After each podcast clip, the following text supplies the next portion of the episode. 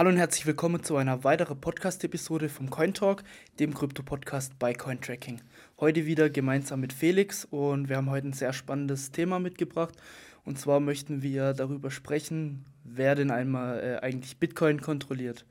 Sehr kontroverses Thema vielleicht auch. Ähm, ja, und erstmal vielleicht ganz kurz darauf zu sprechen kommen, was denn dagegen spricht, dass Bitcoin überhaupt von irgendjemand kontrolliert wird.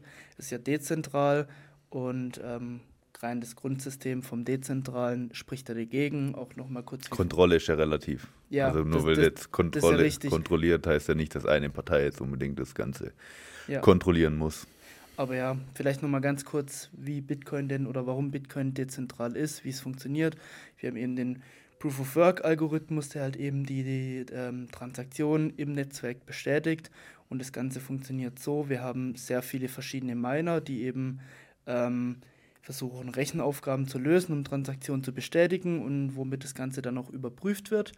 Ähm, und da gibt es halt eine sehr, sehr hohe Anzahl an Minern und die sind alle im Wettbewerb gegeneinander. Jeder versucht als schnellstes das Rätsel, den Block zu lösen und ähm, der, der das schafft, der wird mit einem Re Reward in Bitcoins äh, belohnt, aktuell noch 12,5 Bitcoin, ähm, nach dem nächsten Halving eben äh, 6,25 Bitcoin pro Block, wenn ich mich nicht täusche.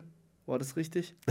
ich bin mir tatsächlich auch gerade unsicher, ob wir schon bei 6,25 sind. Ja, ähm, aber ist ja auch egal. Im Endeffekt, die decken damit Wir stellen sie hier irgendwo rein, was, Ja. was, die aktuelle, was der aktuelle Reward ist. Ähm, genau, und vielleicht auch nochmal, was auch dafür spricht oder dagegen spricht, dass jetzt Bitcoin von irgendjemand kontrolliert wird. Eben einmal diese dezentrale Grundnatur, dann auch die Miner haben ja nicht. Aber wie gesagt, wird, also Ja, ja, aber ich will es nur ganz kurz zu Ende bringen. Also die Miner haben ja auch, wenn man so drüber denkt, jetzt nicht die, die, ähm, klar, die haben vielleicht keinen so großen Anreiz, sie wollen ja irgendwo dezentral halten, weil es sonst dem Netzwerk schaden wird und sie kontrollieren sich irgendwie gegenseitig und ähm, am Ende werden die ja auch nochmal von den Nodes kontrolliert. Ähm, aber, jetzt kommt das große Aber, wo wir halt heute drüber sprechen wollen.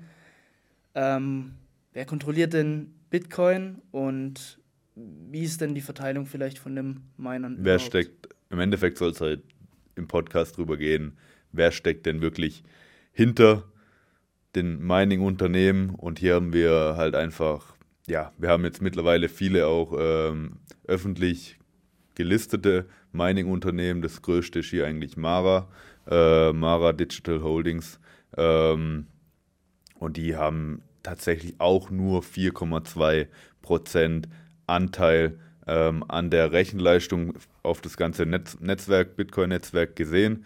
Ähm, und der größte tatsächlich mittlerweile äh, ist jetzt hier kein, kein ähm, gelistetes Unternehmen, ähm, öffentlich gelistetes Unternehmen, das ist, der, das ist die Foundry USA, ist im Endeffekt ein, ein, ein, ein Service von, von einem Miner für viele Miner, ähm, so ein, ein sogenannter Pool, äh, wo sich halt viele Miner im Endeffekt zusammenschließen, ähm, um dann auch konstanter diese Bitcoin Rewards zu erhalten. Man kann sich das so vorstellen, als sehr, sehr kleiner Miner ähm, ist das so ein bisschen wie Lotteriespielen, wenn man, wenn man äh, Bitcoin Mining meinen tut.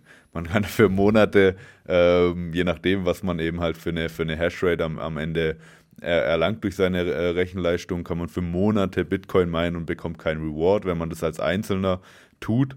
Ähm, aber dann kommt halt irgendwann, schafft man es dann doch, einen Bitcoin-Block als ersten zu meinen und bekommt dann halt diesen, diesen sehr hohen Reward. Ähm, aber das ist halt sehr, sehr unzuverlässig und kein solides Businessmodell für, für, für Miner. Deswegen schließen die sich halt zu diesen Pools zusammen und Foundry USA mit 33% mittlerweile der größte aus den USA, USA allgemein mittlerweile äh, das, das Land, das äh, die größte, die größte ähm, ja, Rechenleistung für das Bitcoin-Netzwerk zur, zur Verfügung stellt. Seitdem Damit auch die USA, das Land, das am meisten Macht über Bitcoin besitzt. mittlerweile, ja. Und das war vor, vor ein paar Jahren noch gar nicht so. Das hat sich jetzt eigentlich gerade seit dem äh, Verbot von, von teilweise Bitcoin-Mining in, in China Ähm, ja, das ist ja sowieso immer sch schwammig in China. Alle vier Jahre wird gefühlt äh, Bitcoin und Krypto in China verboten und dann irgendwie ist doch wieder erlaubt. Und das haben wir jetzt auch wieder gesehen in diesem Zyklus. Es war verboten am Hoch und jetzt haben sie es wieder äh, irgendwie do doch erlaubt. Und hier haben wir den, den größten Pool, den es auch echt schon lange gibt, den, den Ant-Pool. Ähm, ich glaube, der hat 22, 22 Prozent. Ähm, und dann gibt es noch den F2-Pool mit, mit 11 Prozent. Ähm, und genau, also hier haben wir ja, China knapp hinter, hinter USA. Äh, so wie man das auch irgendwie, sage ich mal, in der Welt gerade irgendwie beobachtet. USA immer noch der, der Hegemon, ähm, der, der Machtführer in der Welt, was, was Politik angeht. Und China, China irgendwo knapp dahinter. Äh, das gleiche bildet sich lustigerweise irgendwo auch, auch beim Bitcoin-Netzwerk äh, so ab. Und ja, einfach hier interessant zu sehen, wie sich das Ganze irgendwo geschiftet hat. Wir hatten es auch im BlackRock äh, schon angesprochen, ähm, dass sich hier wahrscheinlich auch ja, die Unternehmen, Unternehmen platziert haben, aber es ist halt echt äh, sehr, sehr un, undurchsichtig, ähm, ja, welche, welche Unternehmen jetzt wirklich hinter welchem Pool dann auch stecken, äh, wo die Miner dann auch wirklich äh, platziert sind und so weiter. Da kann man sicherlich nochmal sehr, sehr tief gehen und sehr, sehr viel Recherche reinstecken, ähm, ja, wo, wo die Mining Pools wirklich, also wo die Mining Pools oder wo die Miner wirklich äh, stationiert sind. Und dann kann man irgendwo sicherlich auch darauf schließen, wem jetzt wirklich dann diese, diese, diese Mining Operations dann auch, auch gehören. Ähm, ja, aber das sage ich mal gerade so vom, vom aktuellen Bild, wo die Miner hauptsächlich herkommen. Aber ich finde es echt nochmal wichtig zu erwähnen, so einfach die Tatsache, dass es undurchsichtig ist, herauszufinden, wer oder was für Unternehmen, was für Entitäten hinter dem Mining von Bitcoin stecken. Ähm, teilweise halt. Teilweise. Teilweise halt, aber. Äh, bei, bei den öffentlichen Gelisteten ist zum Beispiel relativ, relativ easy ja. zu sehen. Jetzt wie zum Beispiel bei Mara ist halt öffentlich einsehbar, wer jetzt da die größten Shareholder sind und es sind dann auch nochmal einzelne, einzelne Unternehmen. Hier haben wir viele Banken. Ich glaube, der Geolot ist zum Beispiel der größte mit 2% bei Mara, aber das ist sehr, sage ich mal, da nochmal äh, ja, eben, eben, ebenflächig aufgeteilt. Ja, nee, aber äh, finde ich auf jeden Fall sehr spannend. Und ähm, vielleicht, wir haben es ja jetzt auch noch gar nicht angesprochen, aber ähm, was denn vielleicht, um das auch noch zu thematisieren, was für Vorteile hat es vielleicht jetzt für jemanden, der jetzt wirklich Bitcoin kontrollieren wird? Weil man könnte jetzt sagen, okay, ähm, um wirklich Transaktionen, einen, einen Angriff auf, auf, aufs Netzwerk irgendwie durchführen zu können, braucht man irgendwie 51 Prozent. Deswegen gibt es ja auch diese Bezeichnung der 51 Prozent Attacke. Dann bräuchte halt 51 Prozent von, von, von den Minern, die halt dem Ganzen irgendwie zustimmen, um dann in eine falsche Richtung auch einfach gehen zu können. Das wäre das eine. Aber was finde ich noch viel interessanter ist, ist, ähm, dass eben bei Bitcoin ist es ja so, dass wenn ich jetzt Entwicklung machen will, was vielleicht auch viele nicht wissen, wir haben es auch schon in, in dem, äh, eben dem BlackRock ETF äh, Podcast angesprochen, wer entscheidet, wie es weitergeht mit Bitcoin? Wer entscheidet über Änderungen im Code, im äh, wie auch immer? Es sind die Miner. Ja. Und ähm, klar, es ist äh, irgendwie mit 90 und 95 Prozent wieder Entscheidungen getroffen werden müssen, aber man kann damit ja schon die These aufstellen, wer zum großen Teil das Bitcoin-Netzwerk meint, der kontrolliert es irgendwie. Und wenn jetzt ein Miner. Nicht nur über, irgendwie, der kontrolliert Ja, ja, der, der kontrolliert es, aber jetzt zum beispielsweise, wenn jetzt ein Mining-Unternehmen 11% der Hashrate besitzen würde, dann wäre es nicht möglich, irgendeine Änderung durchzuführen, ohne dass die. Ja. ja. Die könnten alles blocken so. Ja. Und das ist, finde ich, das sollte man sich nochmal so, so in, im, im Klaren machen einfach, was für eine Macht es sein kann. Ja. Und was für ein Risiko halt eigentlich auch. Ja, ich sag mal, in dem Fall ist ja nicht unbedingt ein Risiko, wenn jetzt äh, ein Unternehmen nur die Fähigkeit hat, jetzt irgendwelche Änderungen zu blocken. Das macht halt Bitcoin, wie wir auch über die Jahre gesehen haben, sehr, sehr langsam, was jetzt Änderungen angeht.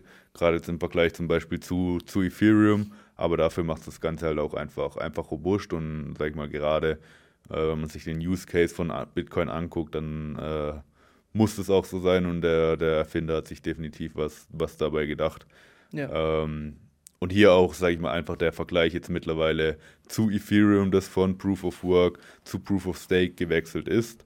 Ähm, wir hatten es auch schon eben in dem BlackRock Podcast angesprochen gehabt, dass bei den meisten Blockchains heutzutage oder auch bei den meisten Kryptoprojekten einfach ähm, mittels des Tokens und dann halt mittels des Anteils, äh, wie viel man denn von der Gesamtanzahl äh, hält an Tokens, ähm, sag ich mal, die, die Voting Power mit einhergeht. Also man besitzt irgendwie drei, drei Millionen von 100 Millionen Tokens, dann hat man drei Prozent äh, des, des Abstimmrechts und ist halt relativ einfach für große Spieler jetzt ins zum Beispiel das Ethereum-Netzwerk ähm, sich einzukaufen. Ähm, klar, der Preis würde davon, davon profitieren und dann halt eine sehr, sehr hohe ähm, Macht am Netzwerk relativ schnell und einfach äh, zu erlangen. Ähm, und bei Bitcoin sieht es halt irgendwo dann, dann anders aus, wenn man sich überlegt, ähm, müsste sich halt die erste, erste Rechenleistung einfach beschaffen. Du musst die erst halt die Rechenleistung beschaffen und gerade das in der heutigen Welt mit, mit äh, bei der Nachfrage mit Grafikkarten, ähm, die sowieso, sag ich mal, dem, dem, dem äh, der Erzeugung irgendwo hinter, hinterherhängt. Man sieht es am, am Wachstum von Nvidia, gerade jetzt auch noch mit, mit AI, die auch sehr viele, sehr viele äh, Grafikkarten benötigen, ähm, um ja, für, für, die, für, die, für die Rechenzentren von den, von den AI-Algorithmen. Und ja, hier hat man halt einfach einen Wettbewerb und es zeigt sich halt, dass es nicht mehr unbedingt so einfach ist, halt auch äh, an Grafikkarten und an Rechenleistung dementsprechend zu kommen. Und das wird sich halt in den, in den nächsten Jahren wahrscheinlich halt noch, gerade jetzt mit dem Aufstieg auch von AI, immer noch weiter, weiter zuspitzen. Und da hängt halt noch so viel mehr halt hinten, hinten, hinten dran äh, mit, mit ähm, ja, die Ressourcen, die du benötigst, um das Ganze herzustellen. Und hier stehen halt auch, äh, wie wir es sehen bei Bitcoin mit China und USA, die zwei Länder halt auch im Wettbewerb. Es dreht sich darum, okay, China hat die, hat die nötigen Rohstoffe, USA hat, jetzt, hat das nötige Wissen und USA versucht im Endeffekt ähm, China mittlerweile eigentlich äh, den Zugang zu verwehren äh, zu gerade dieser, der, der, der, der, ja, viel, viel Halbleiter und, und Microchips-Technologie. Ähm, und ja, wie gesagt, China hat die Rohstoffe und, sag ich mal, reagiert halt dementsprechend auch damit, dass sie halt, äh, okay, schauen, dass, dass sie ja, die an zumindest die Rohstoffe dafür halten, dass USA äh, vielleicht nicht auch unbedingt ja, das bekommen, was sie, was sie gern hätten, hätten ähm, um ja, weiter, weiter zu produzieren. Und hier wird es halt in Zukunft echt spannend sein, wie sich, wie sich hier die, die, die Spannungen irgendwie auflösen können, hoffentlich, äh, und es hier nicht zum, zum Konflikt halt kommen wird.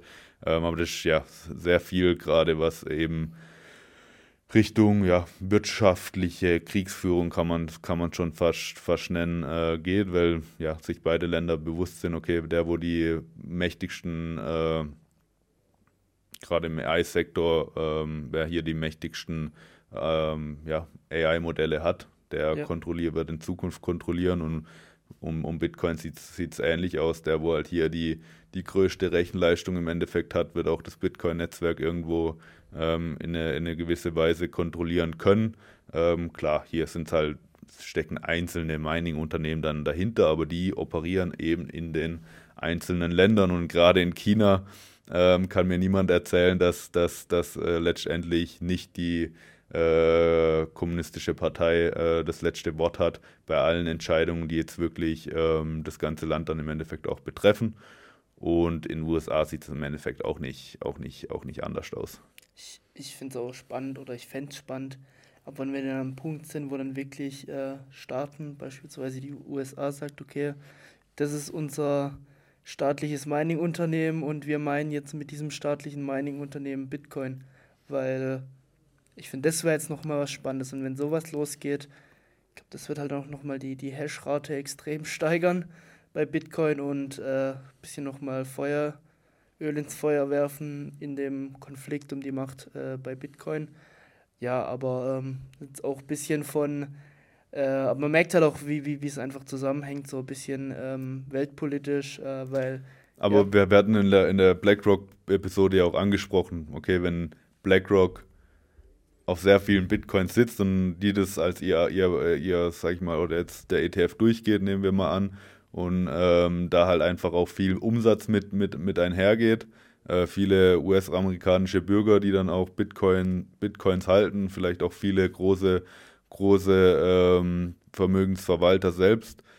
Und dann ist natürlich das im Interesse aller, dass hier Bitcoin äh, weiterhin irgendwo in der Kontrolle der USA bleibt. Und wie du sagst, ähm, es wird sich wahrscheinlich dann hier, hier in der Zukunft zeigen und nochmal zuspitzen und vielleicht dann auch nicht unbedingt immer bisher war ja schon okay, du konntest eigentlich nur meinen, oder man meint nur, wenn es wirklich äh, wirtschaftlich auch rentabel ist und sinnvoll ist für dich jetzt ähm, zu ja. meinen. Also das heißt, du machst, machst Profite. Ähm, in der Zukunft könnte man hier halt auch irgendwo noch ein, so, so einen Multiplier oben drauf packen und dass vielleicht dann äh, Staaten anfangen, Bitcoin zu meinen, ohne dass es für sie wirklich, wirklich jetzt erstmal rentabel ist, äh, monetär.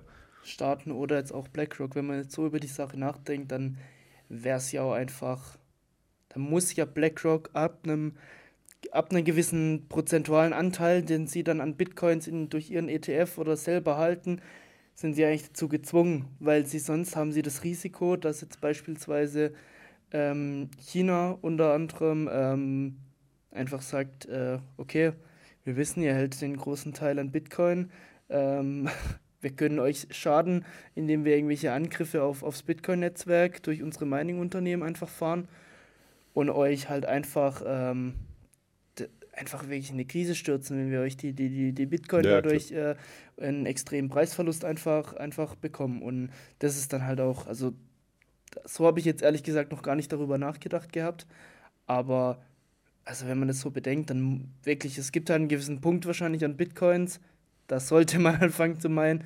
Jetzt können wir noch überlegen, wie viel Bitcoins das sein müssen, aber ja, für, für, mit dem ETF wird das, denke ich, schon spannend, weil da wird dann schon sehr große, ähm, sehr große Mengen an Bitcoin zusammenkommen. Ich weiß nicht, ähm, aktuell von den, von den größten Unternehmen, die die, die Bitcoin ähm, wirklich halten im Hintergrund, ob da schon jemand äh, dabei ist, der, der auch nebenher meint, ich weiß es nicht, beispielsweise MicroStrategy, wo er da auch vorne mitspielt, ähm, ob die jetzt schon irgendwas im Bereich Mining machen, aber die halten wahrscheinlich auch Anteile an Mining-Unternehmen.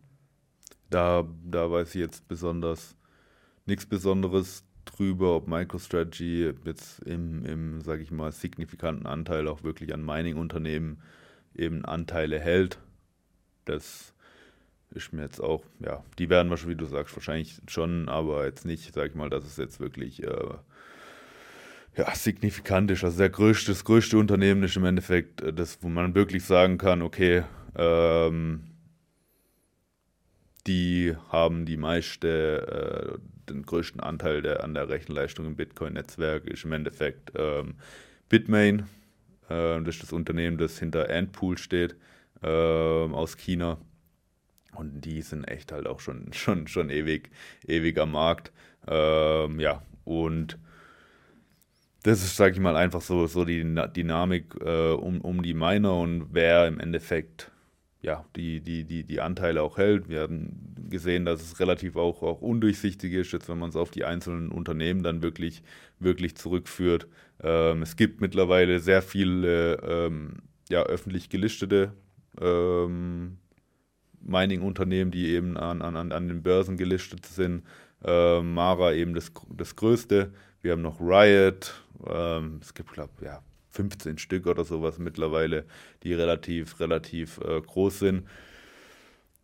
Und auch hier, sag ich mal, das ist auch immer interessant als, als Investment, ähnlich wie, wie, bei, wie bei den Gold, Goldminenaktien meistens, wenn der Goldpreis nach oben geht, steigen halt diese, diese Minenaktien nochmal mit einem, mit einem Multiplier halt an, gerade weil sie eben in den Bärenmärkten eben unprofitabel sind.